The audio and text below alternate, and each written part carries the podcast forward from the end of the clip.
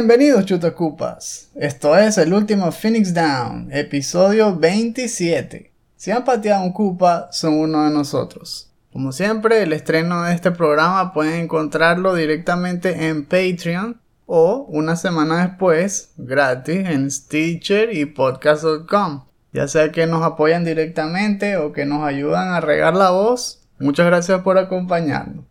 Yo soy su anfitrión Esteban Mateus y a mi lado, también como siempre, está mi hermano, el druida de Wall Street, Eleazar Mateus. ¿Cómo estás todo, Eleazar?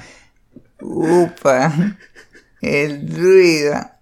Uf, todos le tendrían ahí un montón de respeto y que haz tu cosa, tu cosa. Sí, pues Lobo me pareció peor, porque además el, el lobo de Wall Street era una rata y un estafador, y no, tú usarías el poder para el bien, así que más fino que un lobo es un druida, digo yo, ¿no? Uh, verdad, verdad. Pues sí, como supondrán y ya habrán visto en el thumbnail, este capítulo vamos a hablar un poco de la locura que sucedió con las acciones de GameStop y tratar de explicarles todo ese rollo ahí de, de acciones y de la, del mercado de, de compra y venta de, de stocks, pues. También vamos a conversar un poco sobre lo que le depara el futuro de Lara Croft, que está cumpliendo un aniversario importante este año. Y en la parte de lo que estamos jugando vuelve su dosis de Mordor y de Diablo 2. Vamos entonces a ponernos cómodos y conversemos sobre videojuegos.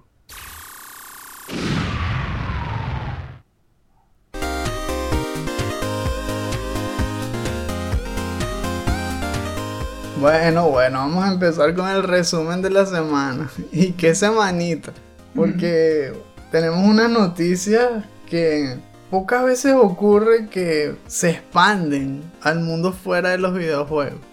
La noticia de las acciones de GameStop, que ahora hasta tiene como su propio nombre, le están diciendo GameStop, fue algo que comenzó a salir en todos los tipos de noticieros, no solamente en las revistas de videojuegos y, y blogs y todo, porque tiene que ver ya directamente con Wall Street y con mucho dinero de por medio.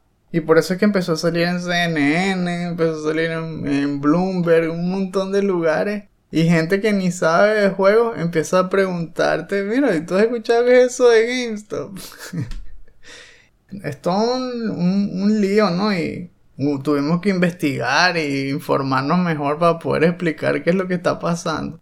Pero bueno, así, en general, ¿qué te ha parecido a ti, O sea, lo de el lío de GameStop. O sea, ¿te parece interesante conversar de esto en un episodio, aunque no tenga directamente que ver con hacer videojuegos? Sí, yo creo, porque hace ver de una manera diferente a las tiendas de videojuegos. O a lo bien que le esté yendo. Normalmente uno pensaba de GameStop como, ah, una tienda que probablemente vaya a cerrar, vaya a tener que ser como que absorbida por alguna otra compañía o algo así. Y que iba a convertirse en otra cosa. Y hasta ahí. Pero el hecho de sacarle provecho a cuánto valen sus acciones para, para sacar ingresos de ahí, entonces significa que eso le pone a pensar a cualquier persona que haga videojuegos como que eh, tal vez debería investigar sobre eso y ver qué otra tienda de videojuegos puede estar en esa situación para poder uh, usar esa misma técnica y agarrar algo de ahí para poder hacer el juego. para sacar fondos de ahí. Sí. Sí, bueno, como estábamos diciendo, eh, fue una locura porque las acciones de GameStop habían estado bajando de precio de, forma constante, pues en los últimos meses, porque como tú dices, les ha ido cada vez peor. Tuvieron tal vez un repunte cuando se estrenaron las nuevas consolas, porque obviamente son tiendas físicas y la gente va para allá, hace colas, hace pre-order. Pero cuando ya bajan la compra de consolas, y quedan otra vez a la merced de nada más vender juegos, que mucha gente lo hace por internet y ellos no se adaptaron muy bien a eso. Entonces vemos que, que va declinando y que todo el mundo dice pues que esa tienda va a quebrar o la franquicia pues va a quebrar. Por eso es que la mayoría de los inversionistas grandes, las compañías que se encargan de manejar los fondos de, de, la gente billonaria, multimillonaria, invierten en este tipo de compañías para que les vaya cada vez peor. Sí, es tal cual es. ¿Y cómo ganan dinero con eso? Bueno, el término que muchos de ustedes habrán oído en estos días si se pusieron a seguir esta noticia es short selling. ¿Y qué es short selling? Bueno, es, como una estrategia que utilizan estos tipos de inversionistas en donde le piden prestado acciones a otra compañía o, a, otra, a otro broker de una compañía que le esté yendo mal y apuestan a que cada vez les va a ir peor. Entonces, ¿qué sucede cuando a la compañía le va peor? Que la gente empieza a vender esas acciones. Y mientras más gente venda acciones, más rápido cae el precio. Porque está aumentando pues la, la oferta pues de, de, esa, de esas acciones. Entonces ellos toman prestado acciones, las venden inmediatamente y después de un tiempo, puede ser tres días o una semana, cuando tengan que devolverles las acciones que tomaron prestadas a los dueños originales, las vuelven a comprar, pero esta vez a un menor precio, porque se supone que el precio está cayendo. Cuando las vuelven a comprar, entonces recuperan lo que tomaron prestado, se lo devuelven y ellos se quedan con la diferencia. Es decir, se quedan con esa ganancia. Y como estamos hablando de números multimillonarios, entonces esas ganancias les multiplican los fondos, que son esos, los hedge funds. Hedge funds son como una colección de fondos de varios inversionistas y que provienen de sus ahorros y, de cosas que ellos van apartando justamente para luego dárselas a los, a los brokers, a, los que les manejan el dinero con, con acciones. Eso es lo que están haciendo. Ahora, eso lo hacen todo el tiempo, con muchas compañías. Algunos lo ven pues como algo normal, ¿no? El problema está que cuando se hace ese short selling muy agresivo y empieza a influenciar directamente el futuro de una compañía, eso también puede representar que una compañía quiebre más rápido de lo que vaya a quebrar. Porque como lo están haciendo short selling agresivo, el precio de las acciones cae mucho. Cada vez es más y más bajo y la compañía quiebra más rápido. Entonces, unos brokers, digámoslo así, pero no profesionales, sino brokers de, como le dicen, retail, retail brokers, que son los que son personas normales como ustedes, como nosotros, que siguen a, los movimientos de acciones, entonces se pusieron de acuerdo en un subreddit, es decir, en un grupo de Reddit llamado Wall Street Bets, para luchar contra los grandes inversionistas que usan hedge funds para hacerle short selling a las acciones de GameStop. ¿Cómo lucharon contra eso? Bueno, se pusieron todos de acuerdo y son muchísimas personas que están en este subreddit. Hoy en día son como 6 millones de, seguidores. ¿Qué es?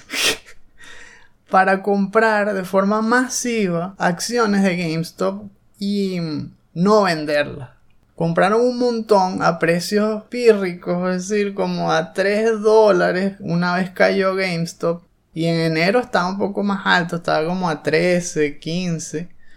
Y entonces compraron muchas, muchas acciones y se las quedaron. ¿Eso qué significaba? Que la oferta estaba disminuyendo. Por lo tanto, el precio comenzó a subir. El precio de esas acciones más alto implicaba que la gente que estaba short selling comenzó a tener pérdidas. Y pérdidas grandes. ¿Por qué? Porque toman prestado, vendieron las acciones y cuando pasaron tres días o, o, más, vieron que ahora costaban más caro que cuando ellos las tomaron prestadas y las vendieron. Entonces tenían que pagar más para recuperar las acciones y devolvérselas al dueño original. Así fue como empezó a sangrar al montón de, de billonarios con sus hedge funds. O sea, Básicamente estaban perdiendo las apuestas todos los días. Exacto. Y perdiéndola feo, porque la acción empezó a dispararse, eh, subió estratosférico. Y de hecho, como esa era la estrategia, toda la campaña que ellos crearon se basaba en una frase que decía to the moon. Todo el mundo se dice entre ellos GameStop to the moon, GameStop to the moon. Lo que todos quieren es que las acciones lleguen a mil dólares cada acción, una cosa así. Y es bárbaro porque al precio que llegó el viernes pasado, que eran como 350 dólares comparado con 15, 20, imagínate, era casi que ya más caro que varias compañías exitosas juntas por acción. Que sí Nintendo cuesta 85 dólares cada acción o, Apple también, 70 y pico, algo así. Entonces tú veías y era algo ridículo, que cómo es ese que GameStop que va en picada vale una acción más que una de Nintendo y Apple juntas, una cosa así, era súper absurdo. y entonces el precio sí subió y un montón de gente ha ganado cantidades enormes de dinero los que se arriesgaron a hacer esto, ¿no? A invertir así. Algunos se las han quedado, otros se las han devuelto a la comunidad, es decir, lo están haciendo para luchar contra los hedge funds y, y las compañías estas que hacen short selling y al mismo tiempo usan ese dinero para donarlo a caridad, Hace un día salió y que, que un estudiante universitario que ganó como 30 mil dólares eh, con esto se puso a comprar puros Nintendo Switch y a regalárselos a, a, los niños en hospitales, cosas así. O sea, que se ha visto de verdad que de todo. Qué buena idea. ¿eh? Sí. Eso de que el regalo sea un Switch, wow. Apuesto que para esos niños fue como que ese tal cual es el mejor día de su vida ahí. De verdad, exacto. E, está bastante fino. También está, aparte de lo de To the Moon, hablan y que Diamond Hands. Ahora se están diciendo Diamond Hands, que es como decir que, que son los que resisten, pues, que, que las manos no sueltan las acciones. ¿Por qué? Porque después de que se disparó esto, y un montón de gente empezó a chillar en Wall Street, comenzó la guerra y el contraataque. Para contrarrestar lo que es esta estrategia que se llama short squeeze, que es hacer eso, que los que hacen short selling tengan que pagar ahora muchísimo más para recuperar lo que, lo que tomaron prestado. Se hace lo que se llama un short ladder attack. El short ladder attack es una estrategia en donde dos grandes compañías que tienen muchas acciones de una de esas que estaban cayendo de precio y se ven bajo un short squeeze, comienzan a venderse entre ellos, nada más, una cantidad enorme de acciones de esa compañía. Como se la venden constantemente entre ellos, y además, ¿no? Que el sistema, no sé por qué en Wall Street no reconoce que son las mismas acciones vendiéndose y comprándose una y otra vez. No saben que son los dos mismos personas intercambiándose las mismas acciones. Cuando hacen eso, inflan de forma ficticia la oferta de, de acciones. Entonces el sistema cree que es que ahora mucha gente está vendiendo. Y cuando hacen eso, el precio empieza a caer. Ellos están haciendo eso combinándose junto con ayuda de otras compañías. Por ejemplo, las compañías estas de broker, de brokers que se usan por celular que si Robinhood, TD Ameritrade y, y otras más, bueno, aquí en Europa se llama que eh, Toro, comenzaron a restringirle a la gente las compras de acciones de GameStop. Y eso impedía pues que siguiese ah, subiendo el precio y que perdieran más dinero los, billonarios estos de, de Wall Street. Entonces haciendo esa trampa, porque es una trampa. Porque cuando ellos hacen short selling, nadie los restringe. En cambio, cuando la gente pequeña, que está empezando por fin a ganar dinero, le ve la vuelta, entonces ahí sí empiezan las restricciones y no los dejan. Esto combinado con el short ladder attack hizo que empezara a caer el precio de las acciones de forma importante durante el fin de semana e incluso en los dos primeros días de esta semana. Y eso hace que mucha gente se asuste. Porque ah, compraron con sus ahorros, compraron con mucha, con, dinero pues que casi que no, no tenían o tenían apartado para otra cosa. Eso les favorece a los de Wall Street.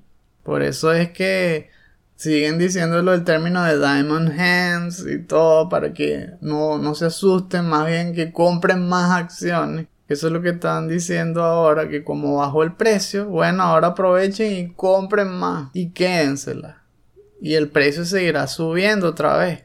Porque lo, lo, otro fue una oferta ficticia. Es decir, ellos todavía no han recuperado las acciones que necesitan. Así que el precio puede volver a subir. ¿Ves? Pero entonces están entre ese tire y encoge. Están peleándose por las acciones. Y todo el mundo está siguiendo eso, ¿no? De hecho, han salido otras noticias más. Y que ahora ya van a salir dos películas y una serie sobre esto. Concha. Y que una de Netflix y otra de otra cosa más, MGM, algo así. Eh, es una locura, va a salir una película sobre esto.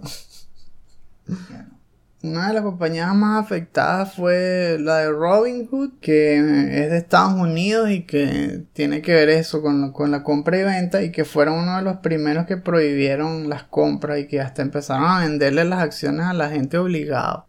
Y los demandaron e incluso se vieron en la necesidad de volver a dejarles permiso a la gente porque la gente empezó a irse.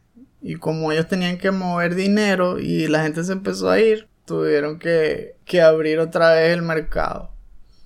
Y, bueno, por eso todavía están en esa lucha. Y asimismo, no solo es la de GameStop, sino que la gente estaba vigilando y, y tratando de hacer lo mismo con otras acciones como la de AMC y, otras mencionadas ahí, que si Nokia, Blackberry. O sea, que esto como que le abrió los ojos a la gente, que eso yo creo que es más lo, importante de toda la noticia. Que ya esto de lo de las acciones no es todo tan, tan nublado, tan misterioso que solo lo hacen en Wall Street, sino que ahora muchos ojos se están posando sobre esto, sobre cómo meterse en el mercado de forma inteligente, de cómo invertir y, y que otros puedan sacar también beneficio de eso. Esperamos que, que haya quedado claro y luego nos dicen en los comentarios qué opinan. En la segunda noticia de la semana estábamos hablando entonces del retorno de Tomb Raider, que Crystal Dynamics anunció que este año va a celebrarse el vigésimo quinto aniversario de la franquicia y que las festividades vamos a ponerlo de esa forma, van a comenzar este mes, en febrero. De hecho, arrancaron el primero de febrero. Y sacaron como un mini stream o un video resumen con muchos representantes de la compañía hablando de lo que planean hacer este año. Como ferias o un tour donde se hace cosplay, competencias, Van a hablar también de hacer una nueva serie. Quieren que salga como un anime, así como lo de Castlevania en Netflix. Mm. Igualito. Y una de las cosas más importantes que vi que comentaron es que desean que el próximo gran juego de la franquicia fusione las timelines. y ahí es donde empieza el rollo. Porque las timelines de Tomb Raider, aunque no lo crean, ya son bastantes, son amplias. El juego empezó, recordemos, en 1996. Y de ahí hasta ahora, si nos ponemos así bastante detallistas, pudiésemos decir incluso que hay tres timelines. Aunque algunos dirán que como la que más cuenta son las, las últimas que salieron, serían como dos, pero sería medio trampa también decir eso. ¿Por qué? Porque bueno, la primera timeline es la de PlayStation 1. ¿Te acuerdas? ¿Te acuerdas de Tomb Raider de PlayStation 1, no? Ah, sí, sí. Eh, recuerdo... Bueno, básicamente como Lara Cross de la, de la película, ¿no? Comenzando en la mansión, Después yendo, yendo a las tumbas, que se peleando contra simios, lobos, osos. Exacto, exacto.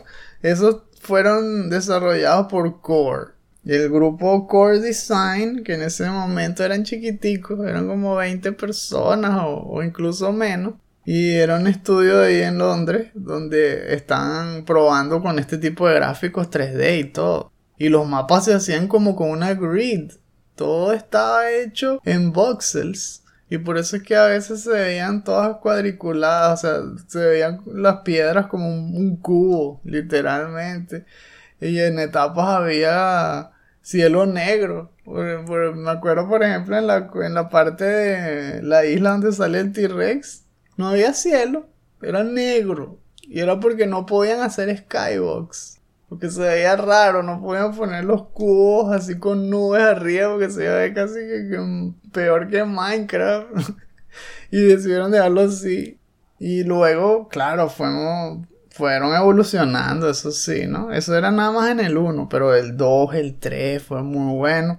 El mejor de todos fue el de The Last Revelation.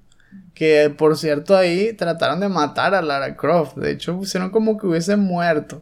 Y quedó sepultada en una pirámide egipcia y todo. Y la gente se picó tanto que tuvieron que resucitarla. Y por eso fue que, pues, bueno, bueno, y estos juegos además salían uno al año. Entonces era latigazos y crunch ahí por a core design y por eso es que se picaron y luego no querían hacerlo. Porque salió en el 96, luego el 2 en el 97 y el en el 98 que les, también les dijeron que hicieran el 3, ahí fue donde dijeron que no. Y tuvieron que los de Eidos contratar un equipo externo que hiciera el 3 para que ellos pudieran respirar. Y entonces Core hizo el Last Revelation en 99. Y después de que la mataron y la trataron de traer de vuelta, que sí en el en los siguientes juegos, que sí Tomb Raider Chronicles, que era más como unas memorias, y eventualmente en The Angel of Darkness, que fue uno de los peores juegos de la serie, que prácticamente mató a Lara Croft. Y, el estudio lo cerraron y todo, el de Core, o sea, fue, fue la catástrofe. En PlayStation 2, eso fue en el 2003. Que trataron de transformar en un juego tipo Metal Gear o así, como más con stealth, súper distinto a lo normal, a lo que uno estaba acostumbrado desapareció, ¿no? Por unos años, hasta que Crystal Dynamics la trajo de vuelta. Esa fue la segunda timeline, que es la de Legends, que muchos de ustedes estarán más acostumbrados a esa, que tiene un poco más de acción, ahí, ahí le metieron la mecánica esa del gancho, que, te, que, usas para amarrar cosas y resolver puzzles. Ahí los puzzles cambiaron, ahora es todo basado en física, no tanto en level design. Eso también ocurría después de la trilogía, bueno, más bien la saga original, que son tres juegos, la, segunda timeline. Está la de Tomb Raider Legend, luego vino Tomb Raider Anniversary, que por eso digo que es como tramposo, porque es un remake del 1, pero ahora metiéndole más cosas a la historia y eso para que combinen con Legend, que fue finísimo ese juego, por cierto. Y después vino Underworld, que es la tercera parte de esa timeline. Después de esa es cuando vino el reboot, que es el que estamos ahora acostumbrados a ver, que fue desde el 2013. Que salió Tomb Raider 2013, Rise of the Tomb Raider en el 2015 y Shadow of Tomb Raider en el 2018. Y esto es una precuela porque es un reboot, es decir, aquí supuestamente es el origen real de Lara Croft o de la nueva Lara Croft. Solo que aquí lo cambian todo, porque en la original ella tenía como un mentor desde que era adolescente. En cambio aquí pusieron que ella era más millonaria y que todo empezó porque se, chocó el barco donde ella estaba. Por eso cambiaron durísimas las cosas. Entonces por eso yo digo, ¿cómo van a funcionar esas dos timelines? O esas tres, si nos ponemos como dije, exquisitos. Yo lo veo rudísimo. Porque son casi que dimensiones paralelas, no, no parece que encajaran en una. A menos de que hagan justamente eso y sea una broma de dimensiones paralelas, porque el padre se comportó diferente, no tuvo mentor una y la otra sí. No, y es que se supone que ellos dicen que al final de Shadow de Tomb Raider es cuando ella se transformó en la Lara Croft que todos conocimos en PlayStation 1. Que ahora sí es la que usa las dos pistolas, que es la, la ultramatadora, no sé qué broma. Oye, no sé. Y peor aún es que ya la serie de Netflix va a tener eso. Ellos dijeron que esa serie ya va a tener las, las timelines fusionadas. Y que el juego, bueno, denos más tiempo porque es difícil, no sabemos cómo vamos a, a fusionarla. Se candela ese reto. O sea, no se van a apoyar en la serie. Sí, por eso la serie de Netflix es canon. Y el juego va a tener que ver con la serie. Pero lo digo es porque la serie es la primera de las cosas que ellos quieren hacer con las timelines fusionadas. Ahí vamos a ver qué tal queda el, el rollo ese. el arroz con mango que quieren hacer. Por lo que me acuerdo, los objetos míticos que ella conseguía desafían las leyes de la física. Capaz es como tú dices, y haya como un salto de dimensiones o algo así. Bueno, más loco que Underworld no puede ser. Y ahí ella se puso casi con un martillo de Thor a pegarle mazazos a puros demonios y todo era loquísimo. Para mí lo bueno sería que se refleje más bien en el gameplay que traten de ahora meterle cada vez más tal cual Tomb Raiding, que haya tombs gigantes con puzzles más difíciles y mejor level design, porque va en buena dirección. La serie me gusta en cuanto a la acción y el y cómo se ve el personaje y todo. Lo que vamos a tener que tener paciencia es con esa historia que no sé, no sé si lo van a lograr. ya veremos. It's quiet. Too quiet.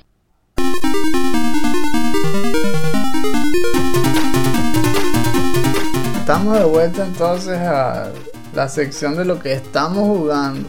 Y bueno, continué con Shadow Mordor, explorando la nueva área que se parece más a la sección esta de, si lo comparamos con las películas, sería como lo de donde vivían los Rohirrim, que eran como planicies, con bosques y cosas así. En comparación con el otro territorio que es Udun, que es prácticamente ahí en Mordor, donde lo que es todo desértico, rocoso, sí se nota bien el contraste, fino.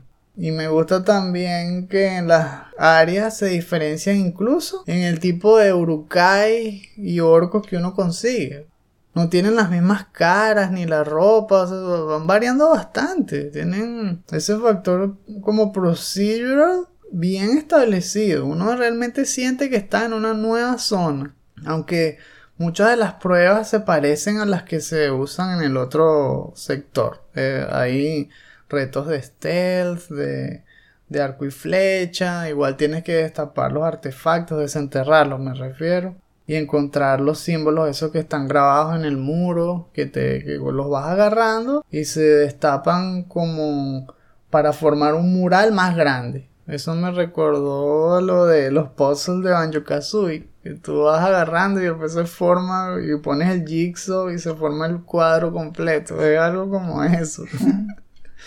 De verdad que está fino la exploración porque en ese lugar descubres animales nuevos a través de una mini quest o más bien una side quest que es con un enano que es un cazador y él te empieza a entrenar para que seas más matador luchando contra las criaturas a los bichos estos que parecen los lobos que tú los puedes montar ahí como un caballo te enseña a hacerle counter a los saltos de ellos. Eso es finísimo, porque esa es una de las partes más fastidiosas cuando uno empieza el juego que todos los demás te atacan y tú le das triángulo para bloquearle los hachazos y todos los espadazos. Pero estos tienes que darle X. Entonces muchas veces me equivocaba, eso fue al principio. Mm. Pero ahora justamente el counter es triángulo. Es más intuitivo. Ah. Porque cuando te salta el bicho que se llaman los Caragors, le das triángulo, le haces un counter, queda tirado en el piso y ya lo puedes controlar dándole R1. O sea, súper más fino. Ahora ya no hay problema de que me vengan. Antes era todo como que, ah, qué fastidio, voy a correr más rápido para ver si me monto en un muro y les puedo saltar. Ahora es todo de que, ah, venga, me pues. Finísimo. Y ya vi que se destaparon otros animales. Ahora hay, ah, hay Caragors más potentes que eso. Se llama y que Dire Caragors. Que hierro. Y más los gigantescos, esos que se llaman y que Graux que me recuerdan es a, a las criaturas gigantescas esas de Star Wars, los, que vivían en, el calabozo de Java, una cosa así. se parecen a esos en el tamaño y cómo te atacan y tirándote piedras y todo. Entonces lo de la fauna y todo está finísimo en ese juego. Y en cuanto al uso de las nuevas mechanics, está con estilo lo del brand y muy útil porque te ayuda también lo de las mini misiones bastante. Hay unas mini misiones que son que si no dejar que ciertos urukais crucen un puente, pero te mandan un pocotón de urukais de diferentes tipos. Entonces, si tú no tienes ese poder, te abruman, tienes que estar pendiente de cuando vengan los que si tienes que detener y pegarles un flechazo mientras los otros te están atacando. Pero como puedes hacer brands, entonces ahora algunos los mato, pero la mayoría los poseo. Entonces termino yo con un ejercitazo, todo 300 ahí. Give them nothing and take away everything. y todo hold, aguantando ahí. Bueno, entonces las misiones se hacen más fáciles, hay más estrategia, era que es un vacilón. Lo que hice fue esta semana jugar fue puro de eso, pura sidequest agarrando las misiones que me faltaban de las espadas, del arco y flecha, de la daga. Y las próximas semanas pienso es volver a ya la parte del Nemesis System, de seguir con las misiones y controlando Warchiefs y eso. ¿Y tú qué tal? Yo eh, comencé rescatando a los bárbaros, después rescaté a Anya y después de una experiencia bastante así como tensa, y, yendo así por el templo de Nilasak, llegué a pelear contra él. Digo tensa porque era básicamente Flayer Jungle otra vez, porque creo que es nada más en Hell. Empiezan a variar los monstruos que ponen. Ya no son los mismos de siempre del acto 5, sino empiezan a poner del acto 3, 2, pero como que el nivel más difícil eran puros del Flayer Jungle. Entonces era igualito como hice la otra vez, ¿no? Como que yendo tres pasos. Ajá, ok, llegó un, un Flayer. Cloak of Shadows. Ajá, ahora sí aprovecho les caigo a puros Hollywood de lejos. Y así. Pero cuando llegué a Nilasak, se complicó la cosa. Porque por un lado, los minions que él le invoca, inmunes al hielo. Mi Erling pega hielo. No le hacía nada. Ok, entonces no los podía estallar en pedazos como lo hice en Nightmare. ¿Cuál fue la estrategia? Básicamente hacer como un hurt. Tenía que llamarles la atención que venían corriendo hacia mí, irme lejos. Y por allá lejos, ahí los mataba para que no los pudiera explotar, ¿no? Y otra cosa que estaba con él, los sucubus. Que los sucubus son súper difíciles en él porque pegan durísimo. Y, y muy seguido, tienen un cast rate todo alto son mucho más rápidos que yo. Y si yo me quedo ahí parado disparándole, eventualmente me, quitarían toda la vida. Y eso, yo tengo casi 1300 puntos de vida. Y no enough. Con ese, más bien, yo me ponía detrás de una pared y dejaba que Hirelin se, cayera a tiros con ellos. Y yo lo iba curando con el Hollywood. Y, al final, cuando a Nida le quedaban unos pocos minions, entonces ahí fue directo contra él y a caerle puro Hollywood y hasta que lo maté. Y me di cuenta de algo menos mal que hizo lo de la broma del Corpse Explosion y no me quitó tanta vida como lo hacían en, la versión vanilla. En la versión vanilla me pegaba una vez eso y moría. Yo siempre le tenía miedo a eso. Esta vez no. Menos mal. Me, me quitó un poco menos de la mitad. Me pude curar y escapar y tal y después volver a intentar. Cuando llegué a los Ancients, sabes que ellos eso lo hacen procedural. Los perks que les ponen a cada uno de, los tres, ¿no? Cuando vi que uno de ellos tenía Amplify Damage, o sea, que te hacía curse y te hacía que te doliera más duro, me hice el portal, me regresé, que no, no, no, no. ok, pongan otro, pongan otro. Porque todo lo que son Amplify Damage, Extra Strong, eso sí que, me hace que, que pegue más duro de lo normal terrible para mí. Mm. Se ponía súper difícil. Era algo así como que ya tenía que ponerme detrás de una pared, disparar, esconderme, no sé qué, así. Cambiaba totalmente la estrategia. Bueno, al final los maté Pero fue así.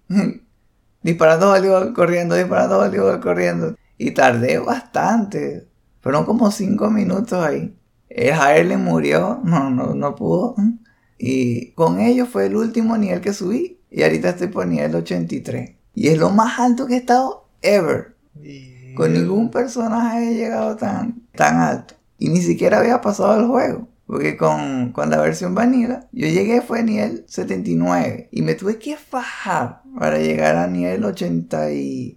Creo que fue 80 o 81. Pero viste, mucho mejor. ¿Verdad que sí? Al final pude llegar al portal justo antes de pelear contra Val. Y lo más difícil que me pasó, pegar los, los toritos.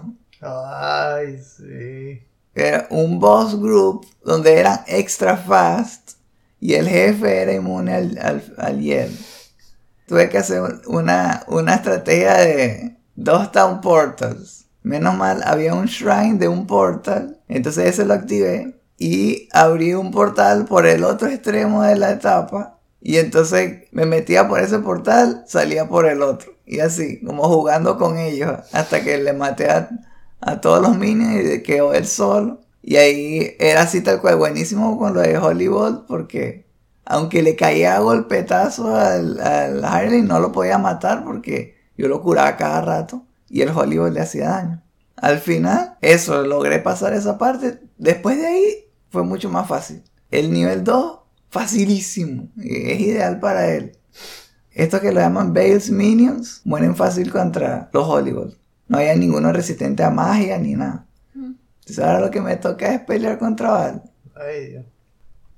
Si haces un doble portal otra vez, puedes meter el brazo en un portal y pegarle un lepe en el otro portal.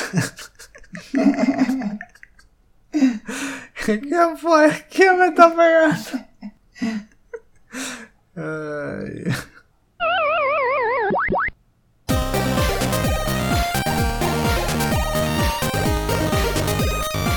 Estamos casi listos por esta semana, pero antes...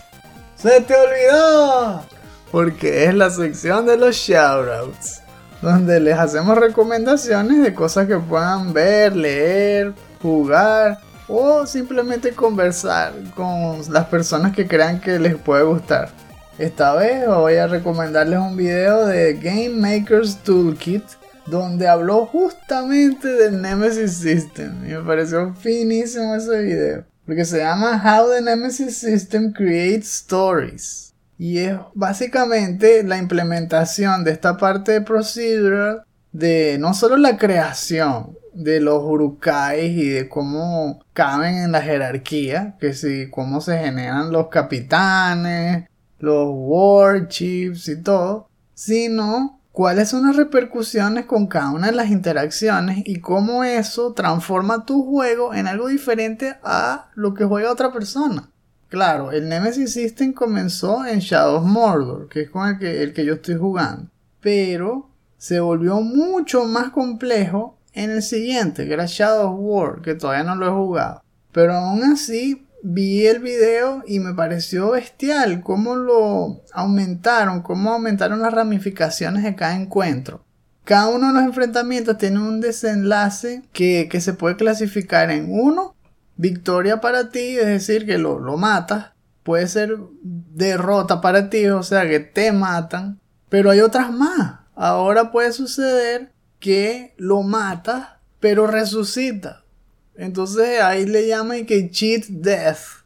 O puede suceder que te mata, o, más bien te gana, pero no te mata. Entonces eso es humiliation. Y todos esos factores se van grabando en la historia del juego y van saliendo a flote en los diálogos y todo. El otro, la otra cosa finísima que vi es que los orcos o los urukais con los que más te consigas en el camino, que pelees varias veces contra ellos, ya sea que te pareció difícil y te fuiste corriendo y tuviste que volver a pelear contra él y así, son justamente a los que el juego le va a dar el beneficio para que tengan aún más que ver con tu historia. Con el que pelees más, tienes más probabilidad de que sea el que te humille o el que cuando lo mates haga cheat death o cosas así. Incluso hay unos que puede suceder que le hace cheat death de una forma tal que se vuelve inmortal como tú. Y es el único Urukai que le pasa eso en todo tu gameplay. Y tú mismo entonces creas tu propia historia. Porque tú puedes convertirlo entre un Nemesis o lo puedes transformar en tu aliado cuando le haces brand. Entonces tienes todo tu historial con él. Como que, no, este es el imbécil que lo maté y resucitaba y resucitaba mil veces hasta que lo transformé en mi aliado y no sé qué broma. Por eso tiene muchas cosas súper interesantes que ni me enteré porque siempre se escuchara lo malo de ese juego. Pero de verdad que tiene cosas buenísimas. El Nemesis System, de verdad que qué fino es. Fastidioso fue que también él dijo que WB Games patentó la mecánica. Que, ¿what? Entonces por eso es que no se ven en, ningún otro juego. Y los que tratan de hacerlo, tratan de hacerlo, pero dándole la vuelta o no exactamente como ese porque los podrían demandar. Es chimo, ¿no? Bueno, pero en, en, fin, me parece que todos los que les guste el diseño de videojuegos, que estén planificando cómo hacer algo parecido, deberían verlo porque es interesantísimo toda esa teoría. Por mi lado les tengo otro video de YouTube. También bueno, tiene que ver con un sistema, pero de creación de etapas. Es de AI and Games, que eh, tú también has recomendado videos, ¿no? Bien, fino ese canal. Sí, ¿eh? Bueno, esta, este se llama The Secret Behind Unexplored. Cyclic Dungeon Generation me pareció súper interesante por varias razones. Por un lado, el, el host dijo que era uno de los generadores de dungeon más únicos que hay. ¿Y qué es lo que lo hace único? Dice, por ejemplo, que normalmente un generador de, de niveles así, que justamente para RPGs, así como roguelikes, roguelites, de, ¿qué es lo que hace? agarra un punto de partida y una meta. Y normalmente lo que hace es buscar un camino agarrando piezas que tenga ya prefabricadas o, va construyendo mientras avanzando. Un camino que vaya del punto de partida a, la meta. ¿Y qué otra cosa normalmente hace? Que es que es en forma de, árboles, hace como ramificaciones. Hmm. Entonces puede ser que camino a la meta haya como una bifurcación y vaya a otro camino que vaya como a un callejón sin salida y uno se tenga que regresar. Probablemente ese lugar lleva un secreto o tal vez lleva a otra entrada pero que no es la meta que puede ser como una cueva secreta, un cuarto secreto, algo así. Eso me hizo pensar en, Diablo, que mm. justamente es así por ejemplo, en Cold Plains, imagino que ellos crean el ambiente, por lo que he escuchado, es con piezas prefabricadas. Las van repartiendo en todo el mundo después de ver dónde es que está el final. Y una de esas piezas debe ser una cueva, creo, que le llaman tal cual de cave. Y bueno, justamente esa está la bifurcación. Pero en este caso, más bien es creando loops dice que, que no solamente crear un camino desde uno comienza hasta la meta, sino que hay otro camino que se genera desde la meta hasta el inicio. Oh. Y que no solamente tiene que ver con un espacio físico, sino con gameplay. Por ejemplo, armando experiencias, como diciendo, este camino va a ser más corto, pero con más enemigos.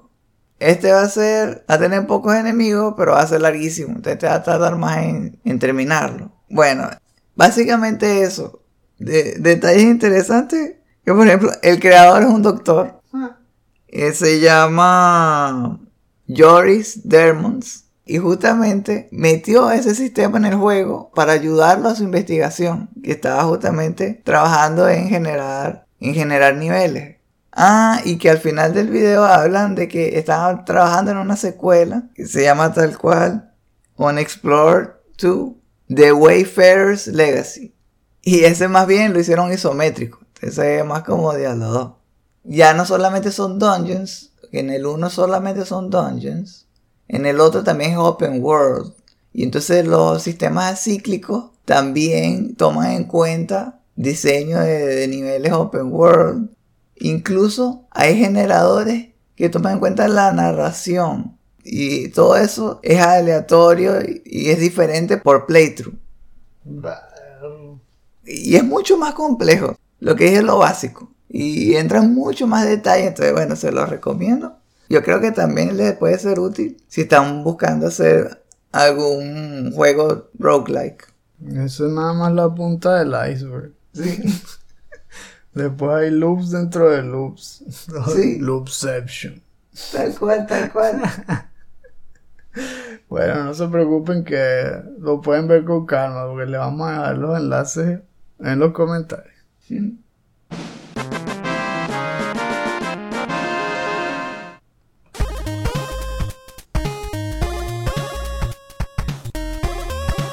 Señoras y señores, ya se nos acaba el tiempo.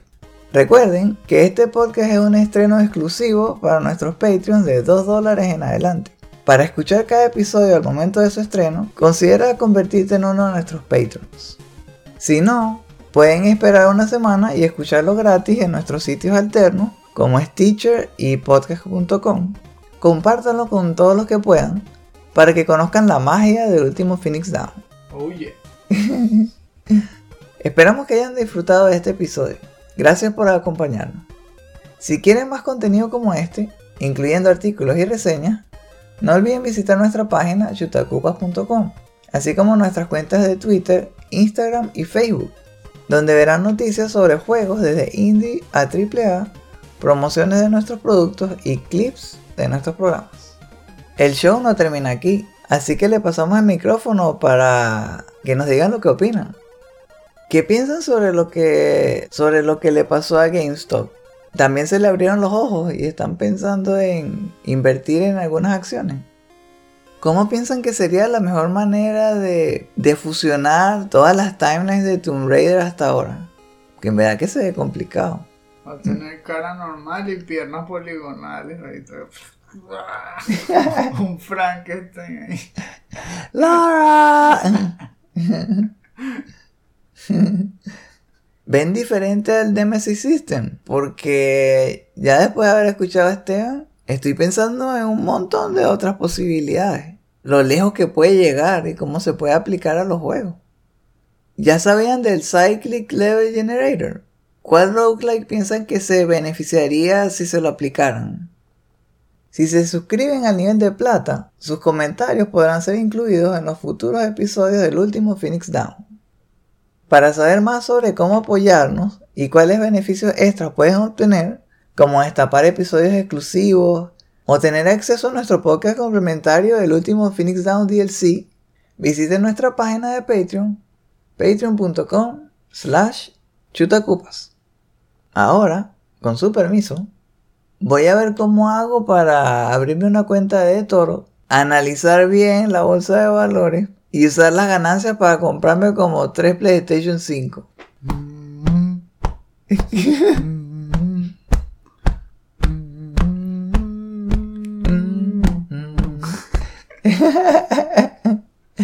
El tercero capaz lo regalemos. Para mí. Eso sería interesante, la persona que hizo lo de regalar los Switch, que también regale PlayStation 5. Berro, Gracias, gracias. Nos vemos. Y recuerden, no hay quits, solo retries.